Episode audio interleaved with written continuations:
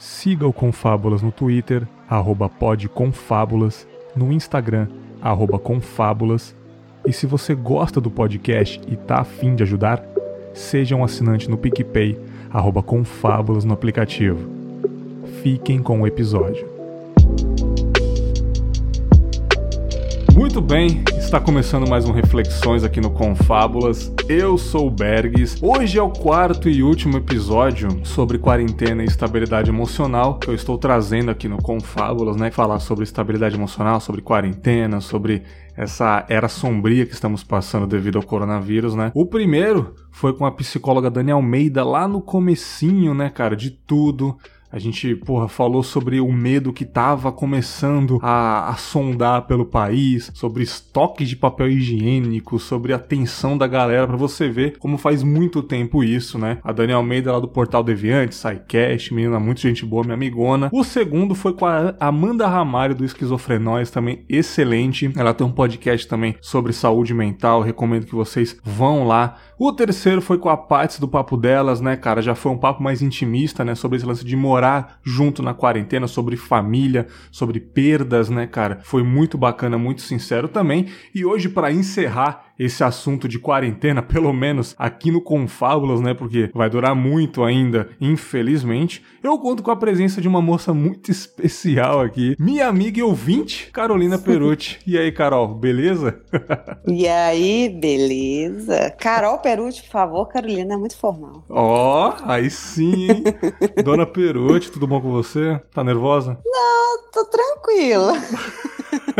tá Tudo tranquilo, tá ótimo. Muito bom, muito bom. Pra quem não sabe, cara, Carolina é ouvinte há muito tempo aí do Confábulos, ouvinte profissional de podcasts, né, cara? Tá aí ouvindo direto e tá fazendo um trabalho bem legal nas redes sociais aí, cara, sobre esse assunto, né, de, de coronavírus, sobre o que a gente tá passando, sobre essa política horrível que a gente tá vivendo, né? Ela tá muito engajada, né, no Instagram, nas redes sociais. Sobre isso também, porra, é inevitável não falar para quem pelo menos é, é tá ciente do assunto e não tá cego, né, cara? E o bacana é que desde o começo, né, dessa pandemia, Carol e eu conversamos aí, né? Estamos conversando no WhatsApp por mensagens, né? O que a gente tá passando na vida um do outro aí. E eu lembro que começo ali, né, final de março, abril, a gente tava numa transição muito igual, né, Carol? Uhum. Sobre, sobre pandemia, né? Eu tava me mudando, você tava precisando se mudar, né? E foi muito legal porque você falou: ah, eu preciso me mudar, preciso pra uma casa que é muito legal lá, mas eu tô com medo porque o coronavírus tá chegando aí, né? Tá, tá é. no começo, mas já matou uma galera. Porque eu lembro que aí onde você mora aconteceu um evento, eu acho um protesto, aí uma semana depois morreu um monte de gente. Aí eu peguei e falei: putz, cara. Mas aí eu dei um pequeno conselho e falei: se você não for agora, você não vai mais, né? Porque foi isso que eu fiz. Se eu não saísse da antiga casa naquele momento, depois ia ser pior. Então eu arrisquei, já que aqui tava com poucos casos ainda, né? E você ah. foi a mesma coisa.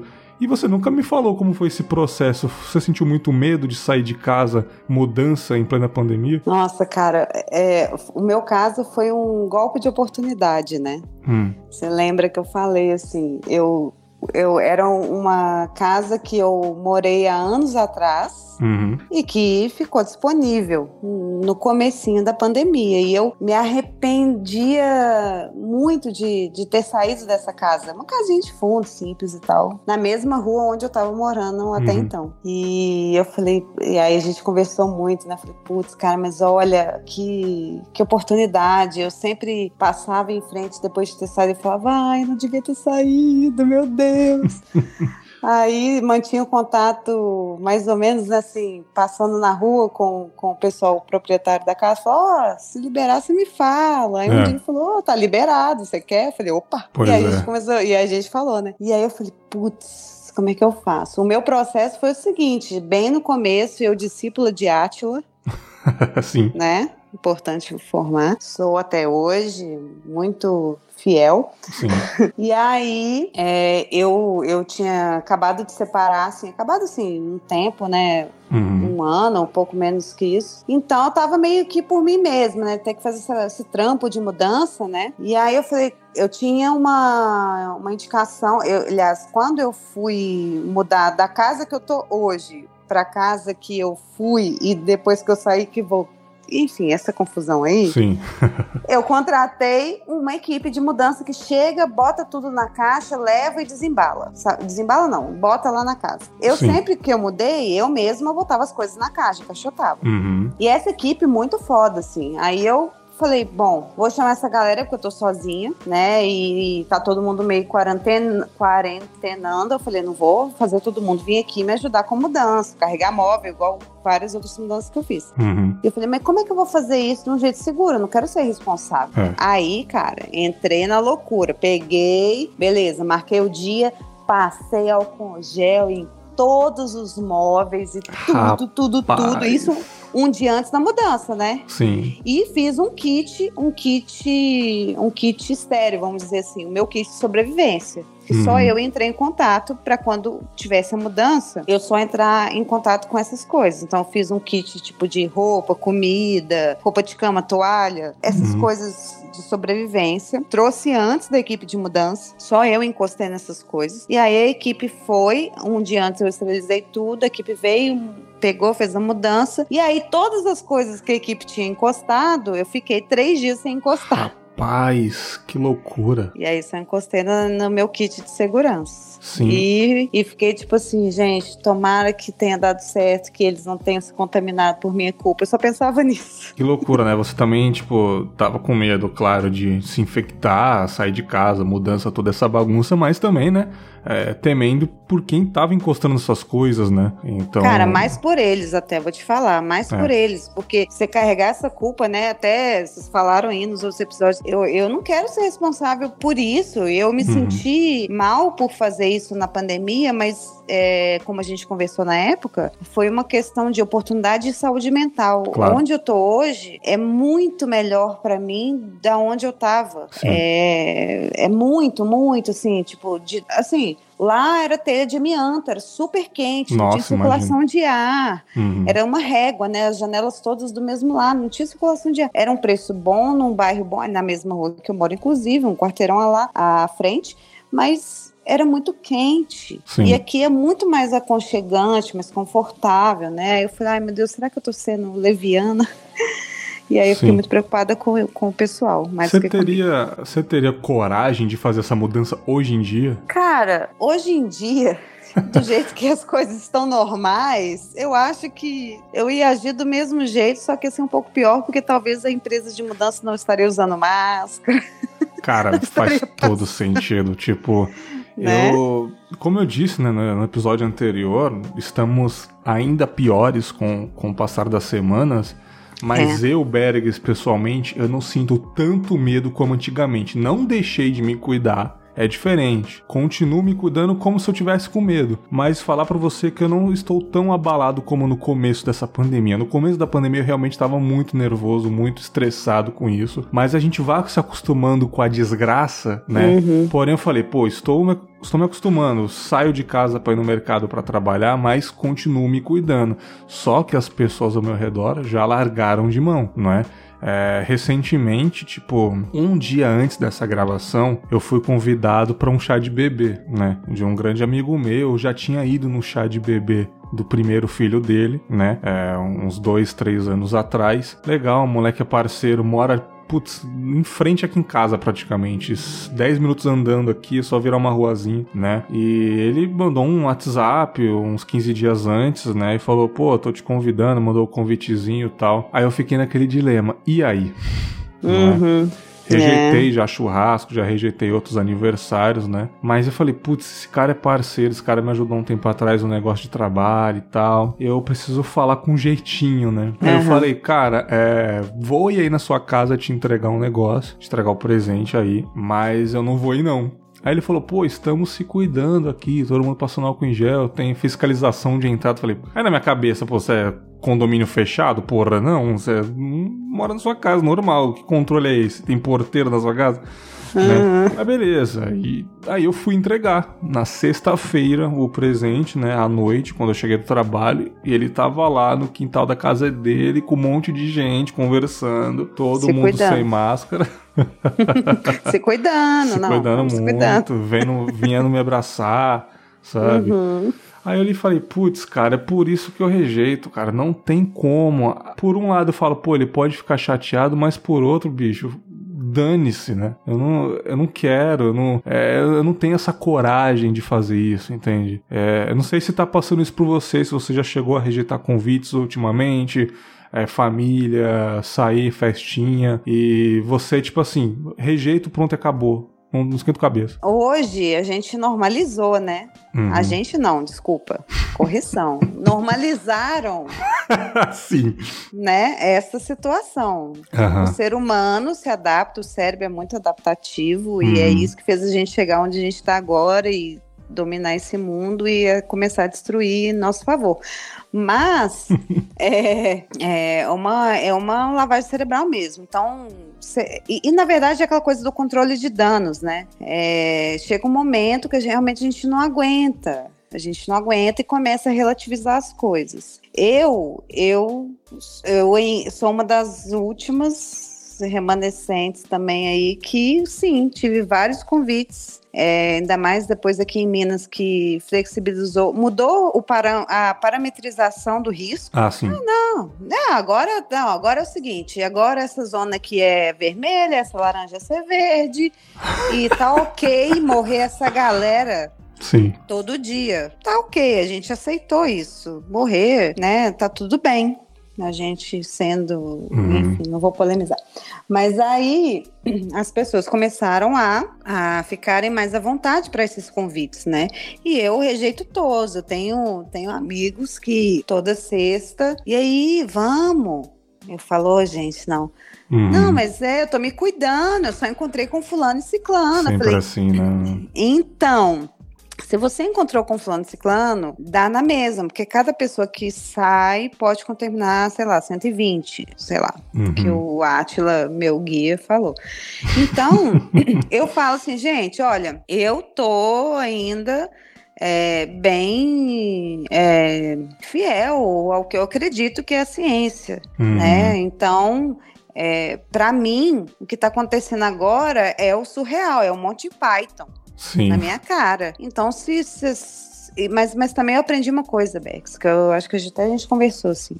Eu era muito rígida com quem furava a quarentena e ficava muito brava. A gente falou disso um dia. Uhum e ficava bravo assim, mas não é possível, isso é egoísmo, isso é um absurdo, a pessoa não pensa no outro, só pensa no seu próprio prazer. Sim. E aí num dia que eu tava com a minha psicóloga, ela falou assim, Carol, é, você tem que, cada um tem uma relação com esse momento, né? Cada uhum. um tem, é, sente e reage de uma maneira diferente que você. Então para algumas pessoas é muito difícil isso. Uhum. De ficar em casa e não encontrar com outras pessoas. E olha, eu moro sozinha, né? Uhum. E para mim, eu tô, tô de boaça. Eu adoro morar sozinha e tô felizona. Apesar de eu ser uma pessoa festeira, eu sou a pessoa que faz festa. Apesar uhum. disso, eu tô de boa. Mas tem gente que sofre mesmo. E, e, e, e aí é que vem o controle de danos, né? Que é até uma política pública. Você começa a chegar num nível de estresse e sofrimento mental tão grande de você ficar isolado que você começa a falar: não, eu prefiro arriscar pegar isso e encontrar com algumas pessoas,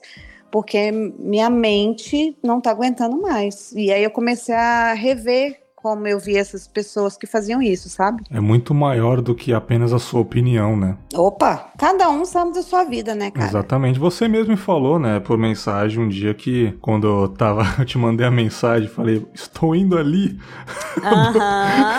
uhum. buscar a minha morena. Né? Você né? ficou preocupado, né? né? Ai, Carol, não me julgue. Falei, Aí cara... você falou um negócio que eu até levei pro episódio, né? Que as nossas escolhas têm um peso e um preço, né? Foi o que a sua uhum. psicóloga psicóloga falou. E ali eu soube medir, falei, cara, é, eu achei, eu fiquei depois que eu saí, comecei a morar sozinho no apartamento. Eu falei, pô, vai ser maravilhoso, eu vou ficar sozinho aqui esse tempo.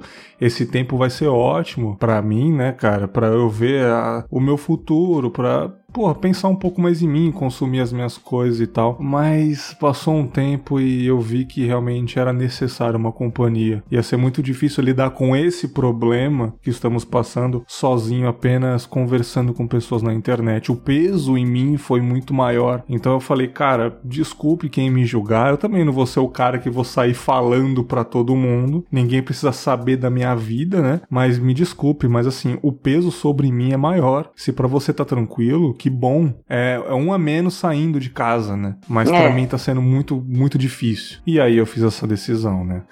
É, mas aí você fez uma decisão consciente, né, Bergs? Uhum. É, você não foi tipo assim foda-se, eu não quero saber dos outros, eu, eu não. É eles que se virem, eles que lutem, né? não, você fez uma decisão totalmente consciente é, uhum. com controle de risco, que é um negócio. Falou, bom, eu vou lá, então eu tenho que fazer assim, assim, assado. Você estabeleceu todas as etapas. Isso mostra que você não pensou só em você, que é isso que me incomoda mais, sabe, Bergs? Mas, mas também não deveria, né? Porque cada uhum. um tem. Eu tenho uma amiga que tá furando quarentena a rodo, uhum. e eu ficava muito incomodada com isso, mas eu falo assim: bom, pra ela tá sendo doído. E uhum. só ela sabe dessa dor, né? Enfim, aí a gente começa. Ó, a presença do gatinho. Alfredo. Maravilhoso, um beijo pro Alfredo aí. E, é, e é muito louco que a gente tem muito problema pessoal e essa pandemia fica como pano de fundo, igual a série vai, The Walking Dead, sacou? Tipo, pessoas com conflitos pessoais, relacionamentos, políticas e zumbis ao fundo, sabe?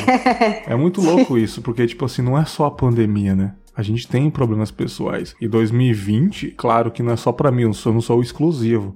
Está sendo um ano muito louco na minha vida, cara. Uhum. Um, aconteceu muita coisa esse ano comigo na minha vida. Eu pretendo falar isso no episódio de encerramento, mas é muito louco. E ainda com essa pandemia ao fundo. É muito louco isso, cara. É um ano que vai ser estudado lá na frente, né, cara? Que ano para fazer parte dos livros de história, não é mesmo? Com certeza, cara. A me dá um cansaço fazer parte da história. Me cansa. Ai, um não pouco. queria, não queria fazer parte dessa história. Ninguém me consultou. A gente estava conversando uma coisa que você falou para mim muito bacana que vale a pena colocar aqui, é sobre autoconhecimento, né? Eu queria que você explicasse melhor o porquê você deu essa sugestão de tópico, porque eu achei bem interessante esse lance. Estamos isolados, vamos se enxergar enxergar, vamos se encarar e vamos ver o que é importante pra gente na verdade. Pois é, cara, isso rolou muito forte. É, bom, eu acho que para todo mundo, né? É, e talvez mais você aí também como uma testemunha disso, uhum. mas para quem mora sozinho, né? É, mas não só, quando você é obrigado a ficar dentro de casa e não pode buscar essas distrações na hora que né, qualquer momento, você não está livre para fugir do seu pensamento. Uhum. Então, se ah, hoje eu não estou muito bem, ah, vou ali encontrar com a galera, tomar uma na praça. Você não pode. Sim. Não poderia, né? Agora está podendo, porque acabou a pandemia. E, mas lá antes, quando as pessoas ainda estavam mais sãs, né? É, você não podia, então você tinha que ficar em casa. Uhum. E a, a, rotina, a sua rotina com a rotina dos outros, e, por exemplo, os amigos que têm filhos e, é, e mil pessoas em casa, então a coisa começa a ficar, virar para você e falar assim: olha, não adianta, você vai ter que se olhar. Você tá uhum. você e você. É você e você mesmo, assim, não, não adianta. E para algumas pessoas isso foi muito doloroso, sim, eu tenho até pessoas próximas minhas que relataram isso, exatamente, falei, nossa, porque na hora que eu parei e, e tive que olhar para essas coisas foi muito doloroso, porque eu evitava, uhum. eu evitava. Eu, Carol, sou a maníaca do autoconhecimento e autoanálise, né? Sim. Então, eu faço terapia desde os 18 anos, hoje eu tô com 37, quase 38. Então, é, é um, um assunto que eu me interesso muito. Então, para mim, eu sempre fiz esse exercício, só que mesmo assim, parece que só agora algumas fichas caíram, e isso foi muito doido, assim. Uhum. É, e umas fichas fundamentais, vamos dizer assim, na minha vida, né? Com relação ao trabalho, à carreira, na verdade. Uhum. Mais que trabalho, a carreira, o que, que eu quero, né? Eu, eu sou designer, designer uhum. gráfico, designer gráfica, formada em 2007. É, e desde 2004, 2005 que eu percebi o mercado como que ele funcionava e isso não me agradou. Perfeito. Só que eu fui, segui o fluxo, né? Fui, formei, trabalhei com isso desde então. É... E foram anos e anos e anos é, entre indas e vindas na terapia, porque minha terapia, em algum momento eu parei, depois eu voltei. E aí, recentemente, com, com isso tudo, surgiu, é, teve uma, um episódio que me fez ter essa, essa epifania, vamos dizer, né? Sim. Eu sempre me senti incomodada com a carreira que eu escolhi. Uhum. Eu gosto da teoria, mas não gosto da prática, não gosto do mercado, como o mercado opera. Sim. Isso é muito ruim para mim, isso é muito é, é, angustiante, é uma, uma coisa que eu falei, isso me faz mal, o mercado me faz mal. E aí eu ficava em busca, né? Então, o que, que eu quero? E, e foram, sei lá, 13 anos tentando achar um caminho de carreira, não uma profissão, eu, consegui sempre ir, é, me manter empregada, entregar e, enfim, contribuir com as empresas que eu estava, né, sendo funcionária, mas nunca senti aquela, aquela coisa de, de, de plenitude, de estar satisfeito ou de fazer sentido, mas não no sentido romântico, mas no básico mesmo, né? E aí, menina, no meio dessa pandemia, surgiu um curso aí, a introdução à neurociência. Eu, a, a louca da, de autoconhecimento e gostar de psicologia, introdução à neurociência. Maravilhoso. Aí eu falei, uai, e de um cara que eu admiro demais, que você sabe, que é o André Souza. Sim, grande tá... André. O cara é foda. Não, fodástico, inclusive conterrâneo meu, né? Uma Olha história aí. de vida maravilhosa. Saiu aqui da favela do Alto Vera Cruz. E aí virou um cara foda. E aí eu comecei a seguir ele. E aí ele veio assim: ah, gente, vou fazer um curso, mini curso aí de introdução na ciência. Quem animar, bota aqui o nome e tal. Eu falei, ah, deixa eu tentar esse trem, porque gosto de psicologia, gosto do, do do, do conteúdo dele, ele é uhum. é divulgador científico também. Aí fui. E aí, cara, nisso, fiz um curso de três dias, realmente, é um mini curso, mas a didática do André é absurda, absurda. Esse cara é um ser humano abençoado por ele mesmo, todos os seus uhum. esforços. Ele realmente é muito bom. E aí foi, foi caindo algumas fichas, sabe, Bergs? Aí eu falei, cara, é, primeiro que eu posso aprender coisas que eu nunca imaginei, igual neurociência, eu tinha pânico de biologia. Uhum. E neurociência, ela fala de tudo, fala de biologia, física, química, fala de tudo, não fala só de psicologia.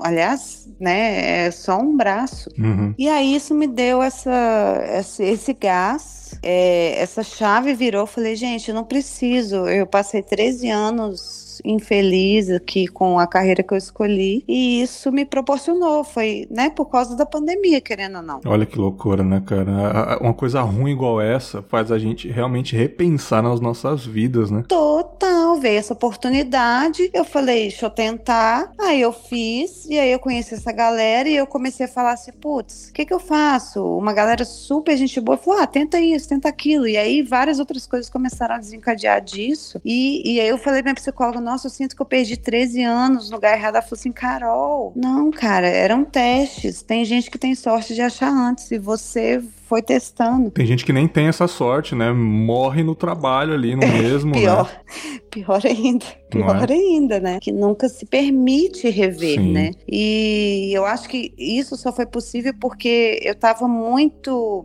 reflexiva num nível maior ainda do que eu já tinha, né? Uhum. Eu e aí eu fui fui vendo essas novas possibilidades e aceitando aquilo, que dá medo, né, Bergs? Uhum. Já falou. Sim. Mas foi muito bom para mim assim e enxerguei coisas diferentes assim e, e, me enxerguei de um outro jeito. Falei, eu não perdi 13 anos mesmo não. Muito louco, eu só... cara fui aprendendo no meu tempo, né? Esse tempo todo de, de, de terapia que você faz, é, você acha que quanto mais a gente se olha para dentro, pratica esse autoconhecimento, é mais doloroso ou é mais lucrativo, cara?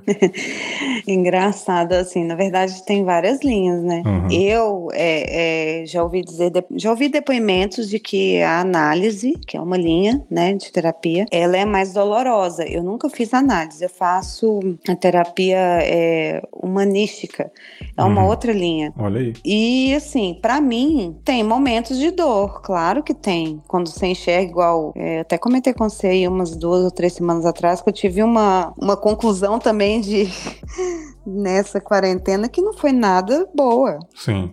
Uma conclusão muito dura, muito é, difícil. Uhum. Mas, apesar de, de ser duro, cara, se eu não descobrisse isso, eu nunca ia evoluir. Evoluir no sentido não de ser melhor que os outros, mas de evoluir eu comigo. Uhum. Porque afinal de contas, a gente super se coloca aí para no parâmetro das outras pessoas, mas o que importa é eu comigo, né? É verdade, com certeza. É, é, porque né? Eu que nasci, eu que vou morrer. É. E o resto passa e vai e volta e não sei o quê. Eu acho que, tipo, mesmo a gente aconselhando as pessoas a reverem os seus conceitos, eu acho que só elas mesmo, olhando para elas, vão conseguir enxergar isso e, e se corrigir, né? É, cara, e não adianta. E não adianta você, às vezes, falar: olha, mas isso, isso, isso e aquilo. E eu faço isso muito com meus amigos, porque eu sou muito bicuda. Eu falo, você não acha aquela a, aquela que dá conselho e fala coisas sem ser chamado, né? Você sabe, cansado uhum. de saber. Mas, assim, eu, eu, gosto de provocar essa reflexão, mas no fim das contas, ela só é válida quando a pessoa tá aberta a parar e pensar sobre aquilo. Uhum. No momento dela, cada um teve seu momento. E eu também. E agora foi o meu momento, por exemplo, de enxergar algumas coisas que, que são minhas desde sempre mesmo. Tipo, como minha mãe me criou, como eu fui, tudo. Eu só enxerguei agora, com 37 anos, meu Caraca. Deus do céu. Caraca, bicho. É muito louco isso, né, cara? Você falou desse curso que você fez é, com o André Souza e você fez amizades com a galera, né? Uhum. Eu lembro que é, os momentos que você tem no grupo, nas reuniões, é, até te ajuda na estabilidade emocional mesmo, né? Nos finais de semana,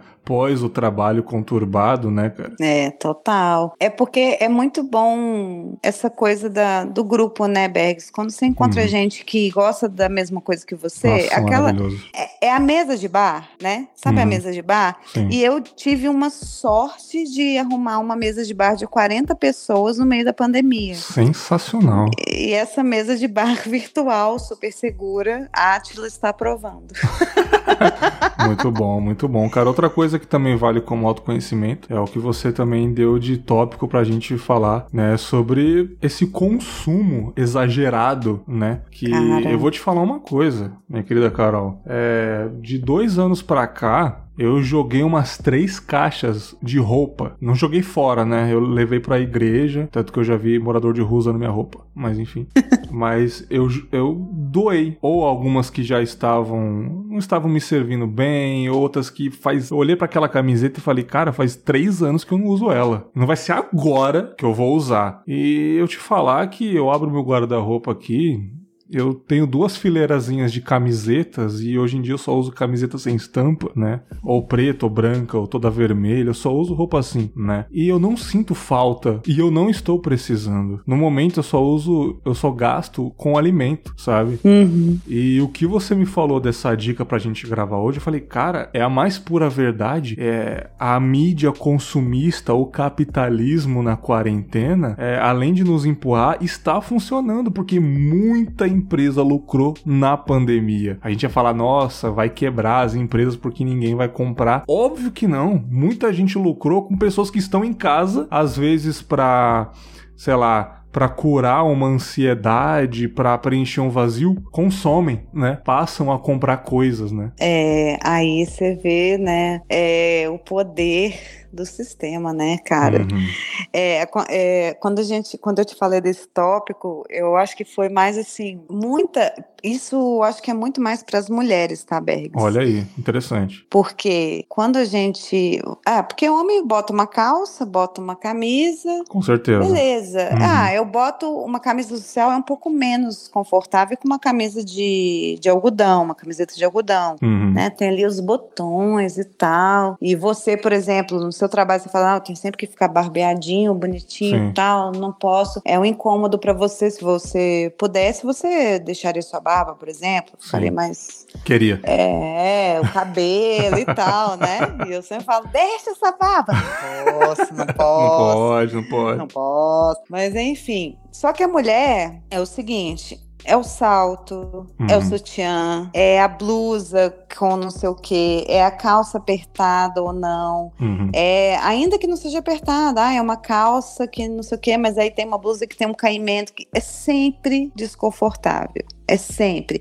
É, eu vou colocar uma sapatilha Pode não ter salto, mas é uma sapatilha. É desconfortável. Maquiagem. Maquiagem. Maquiagem. Desde março que eu não me maqueio. Minha né? pele... E também tem o lance da maquiagem vencer, né? Você não usa, ela vai acabar vencendo. E aí, depois para repor tudo isso? É, pois é, eu, eu sou mais freestyle, não sei. Eu não olho vencimento, cara. Eu tenho, mas aí são minhas coisas. Essa aí é coisa da, da, da, indústria. Eu... Tá certo. É, então assim, cara, desde que eu tô em quarentena, eu só usei maquiagem, por exemplo, é, em reuniões que eu precisava usar o vídeo e, sei lá, era colegas novos de trabalho, sabe? reuniões importantes fora. E eu botava uma blusinha bonitinha. O resto, cara, é calça confortável, blusa confortável. Às vezes eu estou só de top, uma calça rasgada. Uhum. Porque eu tô aqui, cara. É isso. Eu não preciso botar uma calça jeans apertada com um sutiã que deixa o meu peito armado, com um decote, com um blush, uhum. com cabelo armado e não sei o que, e um brinco, brinco. Gente, joias, entre aspas, né? Bijuterias, whatever. Por favor, né? Não uso desde dia 14 de março de 2020. Sim. Então você vê que realmente isso é muito louco, não é só do, do sistema, né? Mas assim, aquela coisa do da dança no casalamento, né? Sim. É, você tem que se, se deixar toda pomposo pro outro, ainda que não importa se você quer ou não copular, mas uhum. é isso, né? Tá intrínseco. É, e cara, na quarentena, eu vi muita gente falando isso, assim, tipo assim, um dia que a gente foi, eu precisei com umas amigas ir no trabalho presencial para fazer um esquema pontual, a minha amiga falou assim: Ah, eu vou de top, eu nem botei sutiã pra isso. Olha aí. É isso, entendeu? Uhum. E, e, e, fora, assim, eu já sou uma pessoa muito simples, assim, de. Eu não sou aquela mulher que tem um quarto de sapatos, tem uhum. mil roupas e tal. É, e aí, agora então, meu amigo, que, nossa senhora, é isso que você falou, tô gastando com comida e. Cerveja, né, cara? Impossível é, ficar sóbrio, né, cara, né? Isso, bebida e psicotrópicos para aguentar a sanidade mental. Não é, cara. O resto é bobagem, entendeu? É você vê, aí que você vê o que é bobagem. Não é, cara. É muito louco. Isso também vale hum. até pro, pro nosso corpo, né? Como eu te falei, eu sinto muita é. falta de praticar exercícios, né, cara? porra, direto, sempre faço uma coisinha ou outra, né? Porque, porra, eu sou muito grande, então eu não posso ficar parado, não. Eu sou igual um, um Beethoven da vida, um, sabe, aquele cachorrudo lá. Como que é o, o São Bernardo, cara? Não posso ficar parado, não, é. Esses bichos não podem ficar parados, não, mas, né? Eu vejo muita gente aqui, eu moro numa avenida que do outro lado dela é muito bom para praticar exercício, porque ela pô, é uma reta gigantesca que eu corria antigamente quando eu morava no outro bairro, eu corria nessa avenida onde eu estou morando agora. Eu vejo muita gente correndo, só que, cara, sem máscara, eu não vou fazer isso. Uhum. A galera acha que a gente pega esse vírus só encostando nas pessoas, aglomerando. Não, a gente pega no ar, cara. Se uhum. a pessoa pode ter passado ali há alguns instantes, você vai chegar ali e vai respirar mais fundo, porque você, quando faz exercício, você respira muito mais rápido, muito mais, né, constante. E transpira. Transpira. Então, cara, é, parece até bobagem, assim, mas eu não, eu não vou fazer, nem que for perto de casa. Realmente eu não estou fazendo isso, tá fazendo muita falta também. E tem indústrias que estão lucrando com isso também. Esse negócio de ficar em casa, eu compro um shakezinho, né, cara? Compra essa goma de mascara aqui para melhorar o cabelo, pra você ficar mais bonita. Isso e aquilo. E realmente, você me falou sobre esse lance para as mulheres é ainda mais forte, né, cara? Agora que eu parando para pensar aqui, né, cara? E também, tipo, o lance de sempre estar bonita, sempre tem que ficar bonita, né? Ainda mais em reuniões online agora, sempre tem que aparentar estar bem, né? A gente pode até jogar para esse lance do trabalho agora. Você me falou um negócio que eu parei pra pensar, falei, cara, realmente, né? Você em casa, você tem, você aparenta estar sempre bem, porque ninguém tá te olhando, né? De, de frente, ninguém tá vendo a linguagem corporal, o seu cansaço, os seus ombros, né? O seu tom de voz, né? Aquele lance você tá sempre na, de frente pra câmera, né? E eu tô vendo como a gente tá trabalhando muito nessa quarentena. Eu também estou trabalhando muito, tá muito difícil, tá muito chato trabalhar. Professores que, embora não estão com menos alunos, estão trabalhando demais, porque estão o tempo todo no trabalho, né? E é muito louco. Eu queria saber como que tá a sua relação hoje em dia, Carol, com o trabalho. Pois é, você começou falando essa questão da atividade, né? É, o ser humano é um bicho, né? É, e ele tem os seus músculos para serem usados. Uhum. E aí você lembra do quê? Do Oli, né? Daquele, daquela animação Exatamente. da Pixar. Exatamente. Estamos todos nesse caminho, Bex. Exatamente. Eu mais do que nunca, porque eu já sou preguiçosa e, e, evito ao máximo fazer atividades. E agora, é, o que eu falei com você, né? Pelo menos o que eu, o que eu tinha era ir, ir a pé e voltar a pé do trabalho. Dava aí uns seis quilômetros já era alguma coisa. Pô, e eu bom. senti, eu senti de fato uma diferença, assim, na minha. Na minha. É, eu comecei a sentir a fraqueza muscular mesmo, porque uhum. eu tô parada, eu não tô indo pra rua mesmo. Uhum. Só pra comprar coisas não tem jeito. Então senti isso. E, cara, trabalho, né? Sim. Cara, é isso, assim. É, você, eu acho que é engraçado, porque no fim das contas você é, não ficou de home office, né, Bex? Não fiquei. Momento. Não fiquei e eu sempre reclamo, né?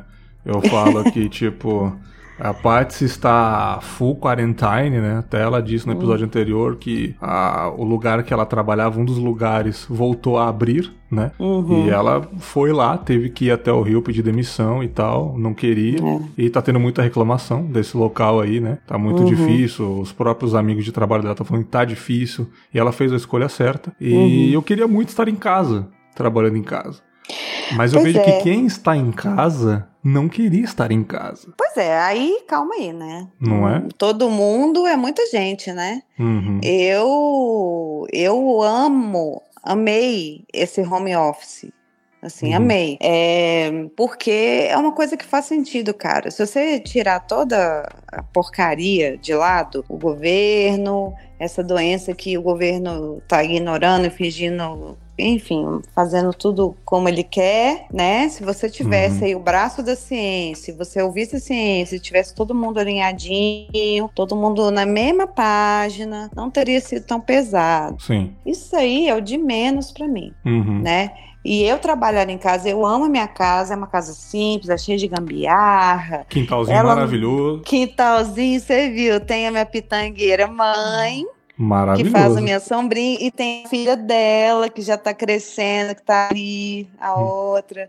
Tô juntando pitanga para fazer geleia. Ô, oh, rapaz. Meu, pois é, tem meu solzinho, minha rede. Então eu, eu gosto de trabalhar em casa porque, para mim, é, é, assim, para que, que eu vou ficar enfrentando trânsito, ir no Não centro? É, e, eu, e, eu, trabalho no centro da cidade. É, é pinhado de gente, pinhado. Nossa.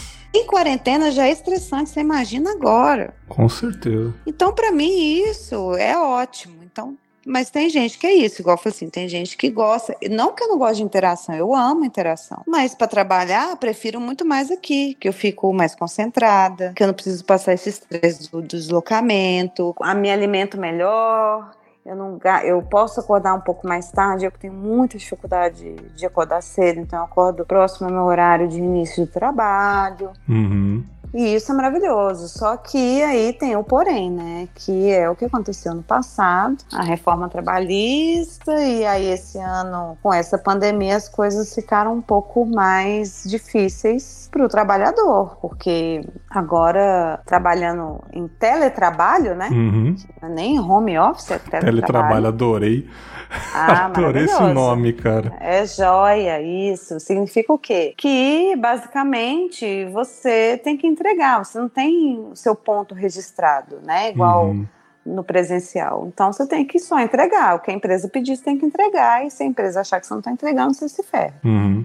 E aí, meu amigo, e aí é isso, é vida louca. Então uhum. você tem que uhum. trabalhar o que for para entregar o que a empresa está te cobrando. Sim. E as empresas estão cobrando de um jeito desumano, insano, ou sem, sem pensar em nada. Então, trabalhando até meia-noite, uma hora da manhã, feriado, fim de semana, não importa. Isso não é remunerado, isso não é computado. Caraca. E, e a gestão do medo, né, que o nosso senhor e digníssimo presidente instituiu, é isso. É, a gente está numa crise, numa crise é, que independe da empresa, é uma crise institucional, uma crise do país e do mundo, uhum. e nosso país está pior. E aí você fica com receio, você fala, putz, nossa, tá tudo, tudo muito instável, tudo muito louco, e eu vou dar meu máximo, né? Eu não quero perder esse emprego. E você se submete a essas, essas é, condições de trabalho insalubres mesmo. Assim. Né? Fora o horário, o resto, né? As cobranças, é, a, o, que, o que te pedem de, de retorno da condição que, que te dão, que não, não, é, não existe. E aí você vai ficando maluco. E isso é, realmente, agora na quarentena, eu, eu, são depoimentos que eu escuto assim, de, sei lá, cara, 90% dos meus amigos. Tá todo mundo sendo. Começou, né? A gente estava falando isso antes. Começou com aquela pausa. Pausou, falou: Nossa, a gente tem que viver mais tranquilamente, porque a gente está correndo, cara. Uhum. Estamos, mastig... Estamos engolindo sem mastigar. Lembra aquele vídeo que eu te mandei? Uhum. Estamos engolindo sem mastigar. A vida não precisa ser assim. Que loucura. Olha isso. A gente, putz, e eu super dessa, né? Assim, realmente, né? Obrigado que alguém agora parou para pensar nisso. Aí, de repente, na hora que começou a entubar a reabertura e fingir que tá tudo bem, pá, saiu do 8 pro 80. Com agora certeza todo mundo se que isso tem que entregar performance boa, não sei o quê. Não, se você não, não entregar, eu vou te demitir, vou ter 200 milhões de desempregados que eu vou botar no seu lugar e você vai se ferrar. Pois aí é. a gente fica com medo e você vai se submeter nessas condições, né? É aquele velho lance, tipo, se você não quer, sempre vai ter um, né? Para preencher né, o, o, lugar, o que é seu, uhum. né, cara? É. E isso daí bota medo no trabalhador, né, cara? Às vezes o cara quer quer fazer um protesto, ele quer reivindicar Opa. os direitos ali, mas tem esse lance, né, cara? Você vai arriscar, você tem que comer, né? Não, os boletos não param, né, Bex? Com pandemia, sem pandemia, é... e pro alto empresariado e pro peãozão, os boletos não param. Não a é? diferença é? é? que o alto empresariado está em quarentena na sua noção, né? Sim. Peãozada tá, não parou, né? Tá pegando transporte público, encontrando com todo mundo e é isso. Então você pode se dizer que você nunca trabalhou tanto quanto agora? Nunca. Hum. Não, olha que eu já trabalhei muito, viu, cara? Meu primeiro emprego era com eventos e essa área de eventos ela é muito é muito pauleira, assim, é tipo cultura, sabe? Uhum. Eventos culturais ou empresariais, eles são muito pauleiros, assim. Tanto é que quando eu formei, eu falei, que? Isso é o mercado? Não, não dou conta, não dou conta. Uhum. Eu falei, vocês estão loucos? Ele falou, não, isso mesmo. Falei, não é possível. E trabalhei com varejo, varejo também, uma, uma indústria muito forte, assim, é, de um, uma dinâmica muito rápida, né? Uhum. E, cara, Puxa vida, eu achei que eu já tinha visto coisa pesada, agora que eu tô vendo. Né, cara, eu já ouvi algumas é, zap mensagens suas, né? Zap áudios, os Peruticast antes dessa gravação aqui, né? De, de alguns desabafos e também eu já desabafei um pouco contigo, mas como que você está fazendo, isso também muitas pessoas vão se identificar, para relaxar um pouco, né, após essa pressão do trabalho e também problemas pessoais, né, que nós sabemos aí um do outro. O que, que você está consumindo hoje em dia para poder dar uma amenizada? Cara, pois é, olha que loucura. Aí, por causa desse curso que eu fiz com o André, eu comecei a, a buscar essas coisas que me interessam na área de psicologia e isso me fez muito bem. Não só pelo assunto que eu gosto, né, que me interessa demais. Eu comecei a me descobrir, enxergar um novo, novo caminho para mim, para minha carreira no médio e longo prazo. Mas também que eu, eu tenho essa coisa, esse, essa paixão pelo comportamento, né? Então uhum. isso me ajudou a, primeiro, é, vamos dizer assim, ficar um pouco mais em paz comigo, com as minhas vulnerabilidades.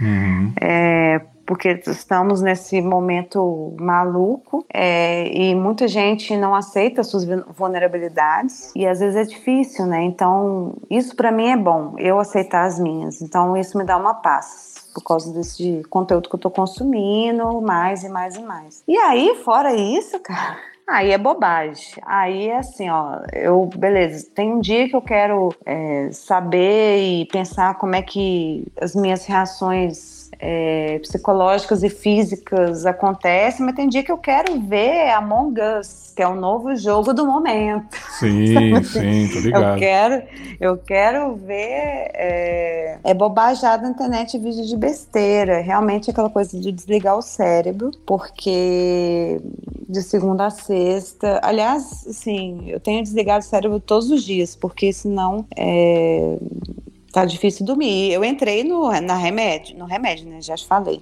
Uhum. Então, estou no momento dopada com terapia, psiquiatra, é, ansiolítico e antidepressivo. E só tô aqui falando nessa tranquilidade depois do meu burnout deste ano, porque eu já tive outros. Uhum. É, e vou te falar, assim, a galera tem muito preconceito com isso, né, de remédio, mas, cara, se eu não tivesse é, procurado essa ajuda, além da minha terapia, eu não tinha conseguido, cara. Cara, é, é muito assim, louco isso, cara. Tipo, eu lembro que você. É até um, até um. Foi um erro meu, né? Que quando você falou. Você mandou até um áudio falando que você tá tomando os remédios e tal. E se não fosse isso, né? Você não ia aguentar, né? E, e na minha cabeça falando, mano, será que ela precisa mesmo disso? Porque eu não me coloquei no seu lugar. É muito louco isso. Né? Cara, é cara. muito louco isso, como isso pode fazer a diferença na vida de alguém, né, cara? Ainda mais por isso que a gente tá passando, pandemia e excesso de trabalho, né, cara? Cara, isso, beleza, nosso contexto, mas uh, tem milhões e milhões de pessoas que passam por isso sem pandemia.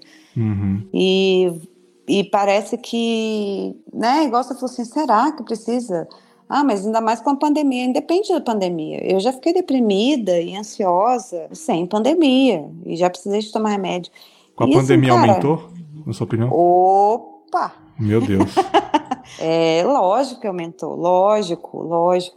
E assim, cara, se eu não tivesse, é, estou dopada no sentido não de estar tá zumbi. Eu não tô zumbi, tanto é que eu ainda fico triste, a gente conversa, troca ideia, acabamos de falar de um monte de coisa. Uhum. Mas se eu não tivesse com esse controle químico na minha cabeça, né, no antidepressivo, por exemplo, eu já tinha pedido demissão, eu já tinha feito coisas que eu não quero nem falar aqui. Sim. Sim, sabemos. Sabemos. E se eu não tivesse tomado um ansiolítico, eu não estava dormindo. Cara, prim a primeira semana que eu tomei ansiolítico, o ansiolítico ele é pra dormir mesmo. Fez uma diferença, meu, na minha qualidade de raciocínio. Eu Cara, tava tão louco. tensa, eu tava tão tensa que eu sonhava com o trabalho a noite inteira e não conseguia dormir direito. Sim, eu te entendo. Então, assim, faz uma diferença na qualidade de vida, na qualidade do de, da sua relação com as pessoas, na qualidade do trabalho que você faz, e aquilo também tem uma qualidade com a sua é, autoestima, né? Porque você fala, poxa, você começa a achar que você, quando você tá tão ruim, você começa a achar que você é péssima porque você é péssimo, tipo, você é ruim você não, não se dedica bastante. Na hora que você, de repente, você percebe que não é isso. É porque você está sobrecarregado. É. Seu corpo, sua gastrite, seu, sua esofagite, sua uhum. insônia, elas prejudicam sua performance. raramente, raramente eu tomo remédio, né? Mas eu lembro que um tempo atrás eu tava muito cansado. Era maio, mais ou menos, né? Já tava uma bosta, né? Já tava um lixo. E eu peguei e falei, cara, hoje eu vou me render aos remédios remédios. Cheguei na farmácia, falei, irmão, um remédio bom aí para dormir. aí ele, o cara pegou e falou para mim: Você tá saindo agora do trabalho? Você vai trabalhar amanhã cedo? Cara, era 6 horas da tarde, Carol. Eu já fiquei hum. preocupado. Falei, tá porra. Como assim, é? Porque você tomar isso aqui, você vai acordar meio-dia. Eu falei, você tá louco, cara? Me vê um mais fraco aí. Aí falou, toma esse aqui, é menorzinho, isso aqui tem menos quantidade e tal. E, cara, aí eu tomei para ver qual é, porque eu queria realmente dormir, assim, que eu tava muito uhum. cansado uhum. e tava triste também pra caramba. E, cara, eu dormi igual um urso oh. hibernando, cara. Eu falei, cara, isso é muito bom, cara. Sabe? Era, mas era o seu corpo falando assim, obrigado, Bergs. Era só o que eu precisava, cara. Sim, cara. Sim, cara, eu não consigo entender quem é contra isso. Realmente é, faz diferença na vida de muita gente, né, cara? É porque é diferente do, do ser. É, ai, eu, eu tô aqui, eu tomo e, e só durmo. E também cara, suas realidades, igual a gente estava falando, controle de danos, né?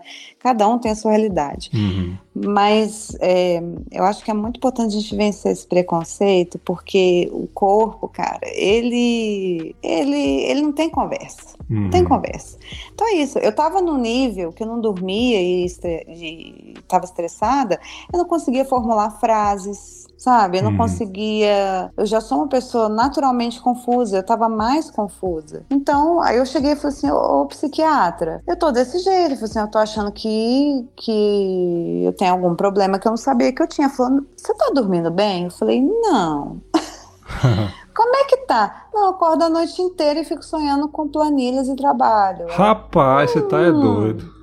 Uhum. Ela falou: Ah, me conta um pouco. Aí eu contei, ela falou: É, acho que você precisa de uma qualidade de sono melhor, isso já vai ajudar um tanto. E dito e feito, foi assim: a primeira semana, é, ela falou também fazer higiene do sono, que é uma coisa que a gente hoje não tem, né? Que é ficar, tipo assim, ó, você vai dormir 11 horas, 10 e meia você já desliga tudo, para de ver TV, celular, apaga a luz, né? Hoje em dia com celular e etc., é, redes sociais, né, a gente fica muito nesse vício. Então, fiz esse exercício no começo e fez uma diferença absurda. A minha memória, cara, foi Nossa. outra coisa depois de uma semana. Então, é, é legal assim você buscar se conhecer para também saber assim, será que eu preciso? Eu, tenho, eu tô bem, eu consigo lidar com o que está acontecendo com a minha cabeça? Uhum. Ou, ou não? Aí você conversa com alguém. Aquela conversa ajudou? Não, ainda tô ansioso. Tipo assim, a crise que eu tive, né, que foi burnout mesmo, de eu não conseguir respirar. Rapaz. De eu não conseguir falar, de eu ter que sair no meio de uma reunião. Caramba, e a minha chefe fala assim, Carol, dá um tempo, deita, sei lá, vai ali, porque não conseguia falar, formular frases, né? A minha psicóloga falou: você talvez devesse ter ido ao hospital tomar um ansiolítico na, é, venoso. Que loucura, mano. Por causa disso, de não conseguir respirar. Cara, é muito pra, tipo assim, uma pessoa ter burnout no trabalho, o negócio devia estar tá muito pesado já. É, Porque não é só aquele instante que te fez ficar não. bolada, é todo um acúmulo de de Isso. coisas que vão te estressando, né? Até que alguma coisa vai ser o, a válvula, né? Exato, a gota d'água, né? E a gente não percebe, assim, mentira, a gente vai se sentindo, mas não acha que isso vai acontecer. Uhum. Você não acha que você vai um dia simplesmente não conseguir respirar, ficar com taquicardia, achar que, que, né, você vai morrer. Você não pensa que vai acontecer, né? Uhum. Então, por isso que o autoconhecimento também é muito importante. Você, é, aí, depois disso, né, eu comecei a me observar. Mais, que eu já me observar que eu sou viciada do autoconhecimento, Comecei mais. A autocrítica. A autocrítica, nem falo. E, e comecei aí, beleza. Eu falei, olha, psicóloga, eu acho que talvez eu precise de um remédio, porque eu acho que eu não tô dando conta. Ela falou, eu concordo com você, porque se você chegou nesse ponto de não conseguir respirar e taquicardia, é, saiu do seu controle de Tipo assim, sai da sua vontade. Não, não basta querer. Sabe aquela coisa? Basta você querer que você atinja sucesso? Mentira. Não. não basta mesmo. você querer que você não fique ansiosa, tem um burnout? Mentira. Não. Então comecei a perceber. E aí tô agora com. É, acho que tá dando uns três meses. E, e é isso. Eu agora tô sentindo realmente os benefícios do meu cérebro equilibrando as sinapses. Cara, sensacional, cara. Uma coisa também que nos estressa muito, que você até deu uma correção aqui, nos estressa, mas depende, né? Hum. Que é a informação, né? Ah, é. Aquela geladeira maravilhosa, uhum. aquela porta de geladeira maravilhosa que é o Twitter, né? A gente abre e fica colocando a mão no, na cintura e fala: Hum, o que, que, temos aqui, não é? E é uma bomba de informações, né? Mas você uhum. falou que existe a informação sobre as atualizações da pandemia, sobre é, atualizações científicas, vacina, testes, que isso é importante. A gente não pode de deixar de saber disso, né? E eu disse para você que a outra informação que é ruim é fogo no Pantanal, né, cara? Ah. É, mais um político que foi preso, é, mais uma escola sem isso, é, mais uma escola que abriu e teve alunos infectados e blá blá blá blá blá. blá. Isso é o lado ruim de se informar demais, né? E como equilibrar isso, na sua opinião, né, cara? Como que a gente faz para equilibrar isso? Existe? Tem como? Ou é melhor não se informar sobre nada? Ou se informe e aceite essa porrada? Pois é, né, cara? Pergunta de um milhão de dólares, que é um trilhão de reais. E qual que é o seu processo para isso? Porque eu sei que você se informa demais, que o tempo todo você tá colocando notícia, tá cutucando quem te segue mesmo hum. para saber, ó, galera aqui, ó. É isso que tá acontecendo. É.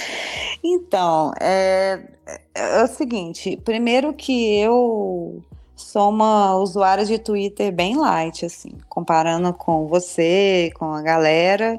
Eu sou júnior, Sou Júnior. Uhum. Cheguei no Twitter para usar mesmo esse ano, que eu uso mais forte, mesmo assim eu fico dias e dias sem entrar. Todo mundo fala, e é verdade, ele é bem tóxico, né? Ele pode ser bem tóxico, mas não só o Twitter, né?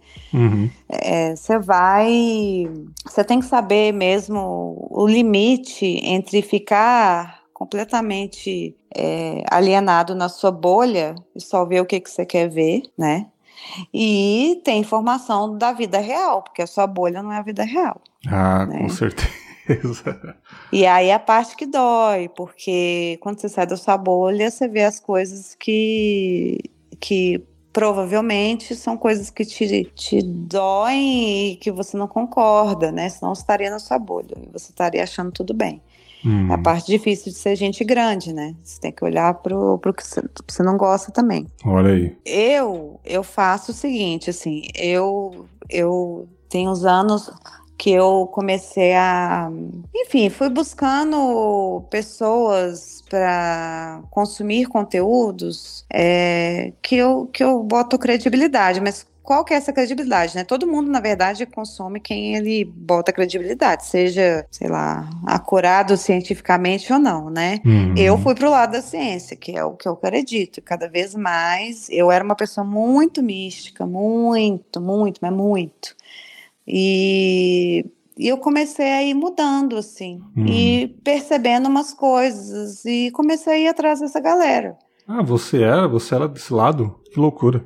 Nossa, era total tilelê, assim. Uhum. Eu tinha, quando eu era adolescente, eu tinha coleção de duende, quando eu era criança, coleção de duende. É, eu tenho uma bru a minha primeira tatuagem é uma bruxa, porque a gente, na família, se considera bruxas, as perutes. E tinha essa coisa é, de, de misticismo. A minha família ainda tem muito, assim. Uhum. É, de ah, é meio que uma mistureba, sabe assim? Não uhum. são alienadas achando que vacina não adianta. Não, elas super, elas são, a minha família é super pró-ciência, mas ao mesmo tempo ela consegue trazer o misticismo de um jeito que que transveste... pra você não dá mais, né? É, que para mim não dá mais. E aí eu comecei, é uma coisa recente, uhum. e comecei por esse caminho. E aí, bom, eliminei o misticismo da minha vida, eu só zoo as minhas amigas, é, mas sem respeitar nem nada, claro. É, só zoando mesmo. E eu fui buscando realmente isso, esse caminho. Então, eu comecei a selecionar onde eu busco a minha fonte de informação. É, TV aberta, eu, eu sou, sou, designer e lido com comunicação, né, de um jeito ou de outro desde, a minha, desde 2007. Então, eu tenho essa análise muito crítica sobre comunicação de massa, muito, assim, desde sempre. Uhum. É, então, desde 2014 que eu não vejo TV aberta, cara, porque me faz mal. É, eu também, verdade, faz desde... muito tempo, cara. É, desde antes disso, assim, eu não consigo ver é, um programa de auditório, uma novela, fico vendo aquela atuação, falo assim, Dá. beleza, eu até vejo assim, não, que legal trazer uns temas relevantes, eu, eu, vejo que a intenção é boa, mas a execução é péssima. Sim. E só me faz mal. Então eu comecei a buscar pessoas que eu, que eu fui, que foram ganhando minha confiança ao longo dos anos, entendeu? Uhum. Então eu escolho os canais mas ao mesmo tempo eu sigo o senhor presidente para saber o que, ele está falando, seus filhos. Caralho. E vejo uma coisa ou outra. Agora, uma regra de ouro. Como você consegue, Peruti? Não, pois é, a regra de ouro é essa. que já me falaram, eu só estou replicando, tá, Bex? Ah. Nunca lereis os comentários. Nunca lerás. Cara, por Nunca favor. jamais lerelei os. os... Away, como já dizia. o nosso vamp saudoso. Exatamente, exatamente. Por favor, cara, porque isso. Hum. Caraca, é isso, bicho. Cara. Mano, é até isso. da bolha que eu gosto, cara. Não, tipo, até tipo. Pode. Sei lá, cara, vamos uma coisa que eu gosto aí, que todo mundo sabe, rap, vamos lá. Uhum. Aí tem uma uhum. página de rap que eu acompanho várias no Instagram, aí posto uma coisa referente ao universo que a gente curte lá. Uhum. Com uhum. certeza no comentário, sei lá, tipo uma, uma foto ali de rap falando sobre racismo, que pô, rap sempre fala disso. Mas se você for nos comentários, meu patrão, você vai ver gente que não vai concordar com isso. Entendeu? Então eu é. curto a fotinha porque eu concordei com, a, com aquilo ali e acabou. Eu não vou é. olhar comentário, cara. Não. Esse é o maior erro para se manter são, entendeu? Não pode ler. Sim. Não pode ler, cara, não adianta. Assim, e eu fico imaginando para você, por exemplo, que é uma figura já pública, ah, conhecida, pronto. Ah, pronto. com contar, contato Contato e contratos, né, cara? Contatos e contratos. Não, mas assim, falando sério, para uma galera que né, tem um conteúdo, ou seja, tem uma galera que, que é mais do que 35 pessoas, que uhum. ouve o material que você faz e tal, eu não sei como é que eu ia reagir, porque, pô, se eu botei, eu fiz esse é, reflexões, botei na rede, eu vou querer saber o feedback, né? Claro. Deve ser muito difícil para você, eu fico imaginando. Sim. Porque se você não lê os comentários, como é que você vai evoluir e tal? Claro. Claro, tem que ler. Né? Tem que ler, né? Eu, eu, Carol, sou uma Zé Ninguém, uma Maria Ninguém, oh. pra sair do patriarcado. E, cara, eu vou lá, comento no post do Bergs, kkk, e enfim, eu não vejo o que, que as pessoas estão falando abaixo ou o que falaram acima. Cara, isso é muito, é muito maturidade, cara. A gente aprende só com o tempo isso. A gente só aprende com o tempo, cara. A, a, a essas estratégias de redes sociais, cara. Não tem jeito. Não dá, cara. Tem gente muito tóxica. E assim, eu tenho até dó dessas pessoas, porque eu, nessa minha observação maluca dos comportamentos, eu sei que elas são pessoas más, sabe? Não é isso. É realmente ali, nossa, cara, carência, é uma criação que faltou uma coisa ou outra, né? Uhum. E elas estão ali buscando atenção, e é triste, né, se você for ver. Só que isso, por mais que não seja uma intenção de ser um sacana, atinge a outra pessoa tudo que é dito não pode ser desdito. Esse clichê é maravilhoso. Sim. Né? E isso vale para todo mundo, para os é, imaturos e para os maduros. Né?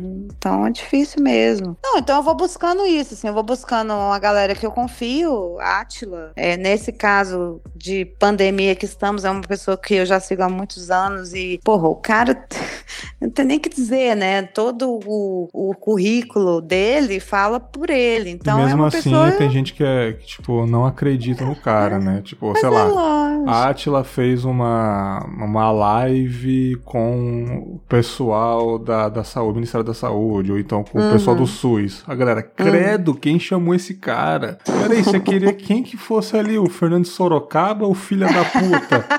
é, um cara que estuda, né, cara? Virologia, o cara é mestre nisso, doutor naquilo, né, cara? E é muito é. louco como, tipo, a informação só vai em quem quer mesmo, cara. Não importa o currículo da pessoa, né, cara? Tipo, o, o presidente, o Bolsonaro, um tempo atrás, ele colocou. Quem acreditou nessa balela de que fica em casa, a economia a gente vê depois, estava errado, porque só os fracos estão em casa. E tem gente que aplaude e fala: muito bom, presidente, é isso mesmo, precisamos trabalhar. Oi? É, Como assim, cara. gente que tipo o arroz tá 40 reais ao invés de deixar de comprar fazer um protesto, sei lá, alguma coisa. Não, beleza, não vamos comprar, vamos foder com a indústria aí para baixar o preço. Ou então, pô, vamos pressionar a galera para baixar o preço. Não, a galera estoca arroz, compra é, 10 cara. no carrinho, igual que tava fazendo no começo, com papel higiênico. Sabe? É. lá, arroz esdenil papel higiênico, né? Você entende isso? Os japoneses estão ah, enlouquecidos agora. Mas, cara, Mas é isso, né? No fim das contas, Beck, são duas coisas. Eu acho que a primeira interpretação de texto, né, é um problema. É um problema nacional. Né, fundamental. Né, é, é saúde pública. Não, é verdade, sério. É verdade, é verdade. Isso é questão de saúde pública. Serião, eu não tô nem zoando. Não, é interpretação não. de texto. Sim. Que é a educação básica, né? Que ela é desmantelada com um objetivo muito claro, né? Porque você dá conhecimento, informação, você dá poder, né? Com certeza. Para a massa e tudo que o governo não, não quer isso. Uhum. Mas além disso, é, tem aquela o negacionismo, ele é um processo é, que é uma autodefesa, uhum. né? Então tem gente que além de ignorante, não por escolha, mas por ah, coisas da vida, uhum. né? Ela ela quer por criação, né?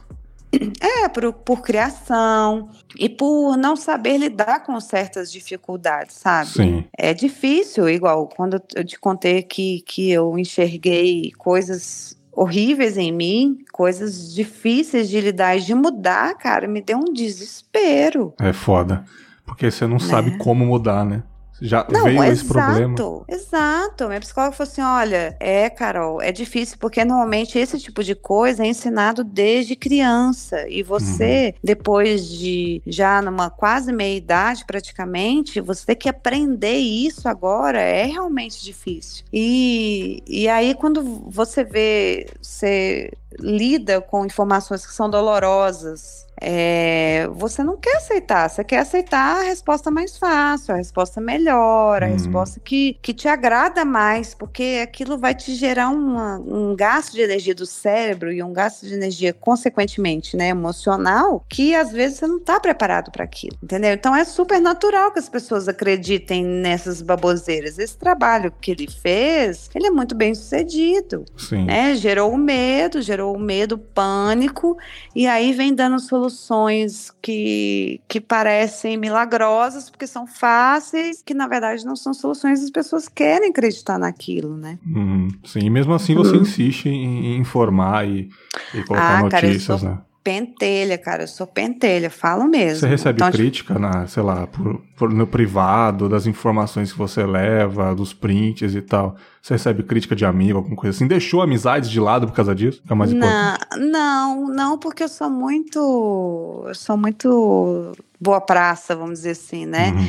É, então, algumas amigas que eu vejo é, fazendo o que eu eu acho um absurdo. E aí, quando a gente conversa, inclusive já fui convidada a fazer o absurdo por elas. Ela assim: Ah, Carol, vamos lá. Não, eu falei assim: Você não vai, né? Eu falo: Não, não vou, não vou. Uhum. e aí eu falo com ela, assim, olha, gente, é, hoje, aquilo que a gente falou no começo, eu entendo que para algumas pessoas eu já entendo que é dolorido mais do que para mim. Então vocês estão no controle de risco, mas eu não. Uhum. Mas se o que eu coloco, eu não vou deixar de colocar as coisas que eu acredito, por exemplo, nas minhas redes sociais, porque é um trabalho que eu acho que é social meu também, uhum. de tentar levar para quem conseguir ou quiser absorver aquilo que eu acredito, é, se você estiver incomodado, fique à vontade para não me seguir Vaza, e não ver as coisas né? que eu publico. Vaza.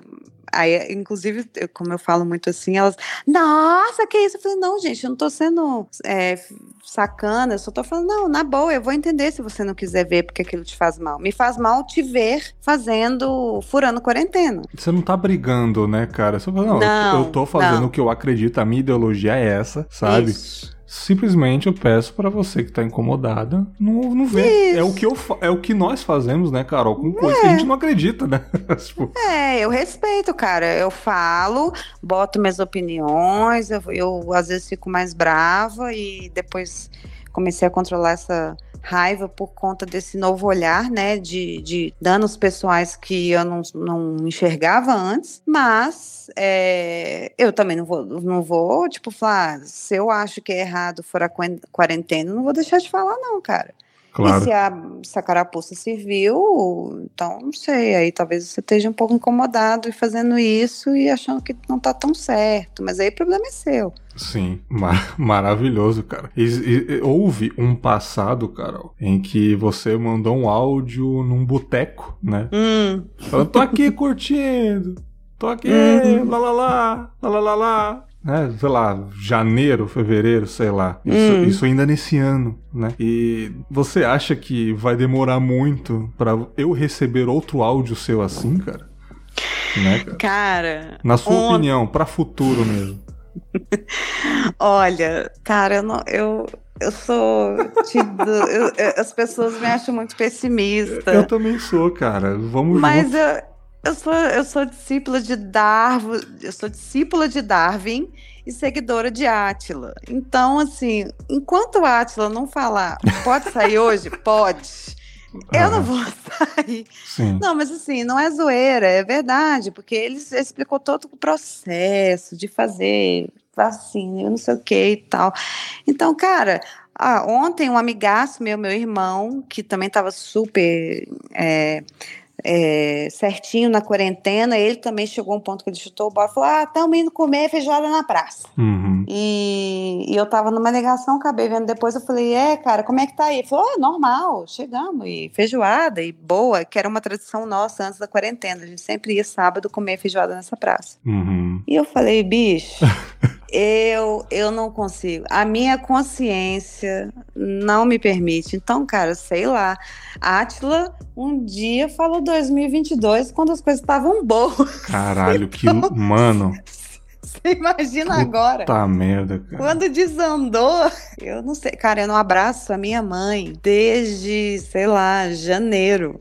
Você, ela Aliás, te visita? Como que funciona não. isso? Familiares? Como que tá esse negócio de familiar, Carol? Eles vão aí? Como que é? Cara, eu sou, eu sou realmente a, a nerd da quarentena. Assim. A minha mãe, ela é grupo de risco em vários checks, vários. A gente fez um, o Réveillon desse ano da família, a gente sempre passou o Réveillon família junto, a gente fez na casa da minha mãe. Aí tá, aí veio, passou janeiro, fevereiro, aquela coisa. A gente não se encontra tanto, a gente fala mais por mensagem. Na hora que chegou que eu, eu vi o primeiro vídeo do Átila, que foi em janeiro, final de janeiro, eu acho. O fevereiro eu já fiquei meio assim. Aí eu falei, ó, oh, fica esperta. E aí, na hora que, que eu percebi que caiu a ficha, eu falei, mãe, fica em casa, desculpa, mas eu não posso ir aí tão cedo. E desde então. E ela entende. Eu encontrei. E ela, não, graças a Deus, que a minha bom. mãe. A minha mãe é uma. Assim, por um lado, é bom que que, assim, ela é uma pessoa muito esclarecida, ela busca informação, tá sempre a parte de tudo, é, não é negacionista e tal. Bom. E por outro lado, que é um lado triste, mas que agora quem que foi que falou isso? Eu não lembro se foi a Amanda, que os deprimidos estão se dando, entre aspas, um pouco melhor com essa questão de quarentena é, os e solidão, ansiosos, né? porque eles passam por isso a vida inteira. Então, Exato. Então, pra, eles estão lidando é, normalmente com isso. É, tipo, é mais uma terça-feira. É, exatamente. Né? E, e a minha mãe é esse caso também, eu também, né? Uhum. É, é, ela, ela tem depressão, não, não trata nada, não sei o quê, então para ela ficar em casa, foda. por um lado, assim, nossa, foda, mas não é uma mudança de rotina, vamos dizer assim, né? Então, por esse lado, eu fico um pouco até mais tranquila. O resto da minha família também estão ali certinho e tal. A gente faz as nossas conferências por, por é, pela web. E aí, uns mais próximos fazem a quarentena ali de pelo menos uns 14 dias para poder visitar um ao outro. Eu não tive coragem de fazer isso ainda, porque uhum. eu não consegui ficar 14 dias sem sair de casa por causa de um trabalho, um mercado tem que fazer. Mas no geral eles estão bem, eu tenho orgulho da minha família. Que bom. E, e eu tô aqui. Aí no dia das mães eu fui lá, fiz um fiz um rango para minha mãe. Olha Não aí. lembro, foi feijoada ou foi uma sopa. Ah, foi canjiquinha. Fiz uma canjiquinha, levei um vinho, casa dela, que ela mora num prédio afastei e falei para ela abrir, né? Aí ela pegou eu na escada. falei, ô oh, mãe, toma aí e tal. Deixei o presente também.